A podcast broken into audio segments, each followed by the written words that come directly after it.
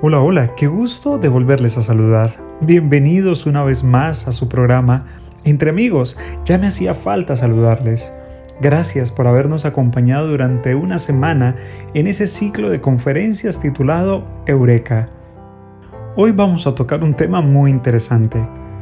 El versículo se encuentra en el Salmo 27.13, donde declara, Todavía estoy seguro de esto Veré la bondad del Señor en la tierra de los vivientes. Espera en el Señor, esfuérzate, anímate y espera en el Señor. Hace unos años leí un libro para parejas que discierne sobre el matrimonio, llamado La exclamación. El autor señaló que Dios podía responder a la pregunta, ¿debería casarme con él o con ella? solo de tres maneras. Sí, no o espera. Creo que el más difícil de los tres es espera.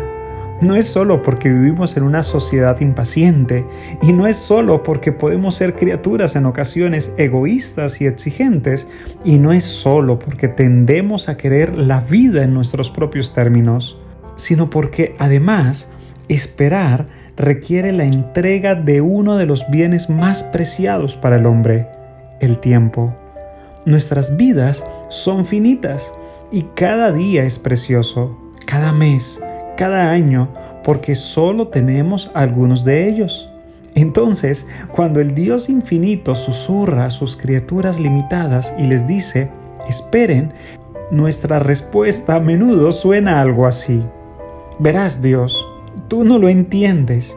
Claro, es fácil para ti esperar, tienes toda la eternidad. Además, ya le has respondido a mis dos amigos que también clamaron a ti. Ahora, Señor, tú has dicho que quien busca, encontrará. Así que estoy buscando y esperar no es una respuesta aceptable. ¿Te ves reflejado en esa frase que acabo de mencionar? Creo que es aún más difícil esperar cuando el dolor persiste en nuestro pasado. Quizás nos preguntemos, ¿por qué debería confiar en Dios? Hablo por experiencia aquí. He tenido que esperar una respuesta a una oración durante mucho tiempo. Incluso para alguien de nuestra edad joven, sé lo difícil que es recibir el enésimo todavía no de parte de Dios. Sé lo que es mirar hacia atrás y pensar en aplazamientos dolorosos y sentir que la vida se nos escapa entre los dedos. Sí, Esperar no es para los débiles espirituales, sino para los fuertes de corazón.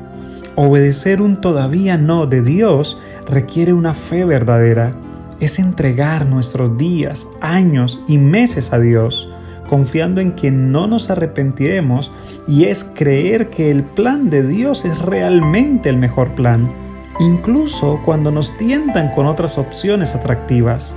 Esperar en Dios es aplazar lo que es bueno por lo que es mejor. ¿Estás esperando una respuesta a una oración? Mi objetivo en este día es invitarte a que abraces la confianza del salmista, sabiendo que veré la bondad del Señor si espero un poco más. Ora simple y directamente acerca de lo que tú estás esperando, como un niño que busca respuestas de sus padres y luego confía en el Señor. Que nuestro Dios Todopoderoso y lleno de amor te bendiga. Me alegró volverte a saludar. Se despide tu amigo Darwin González.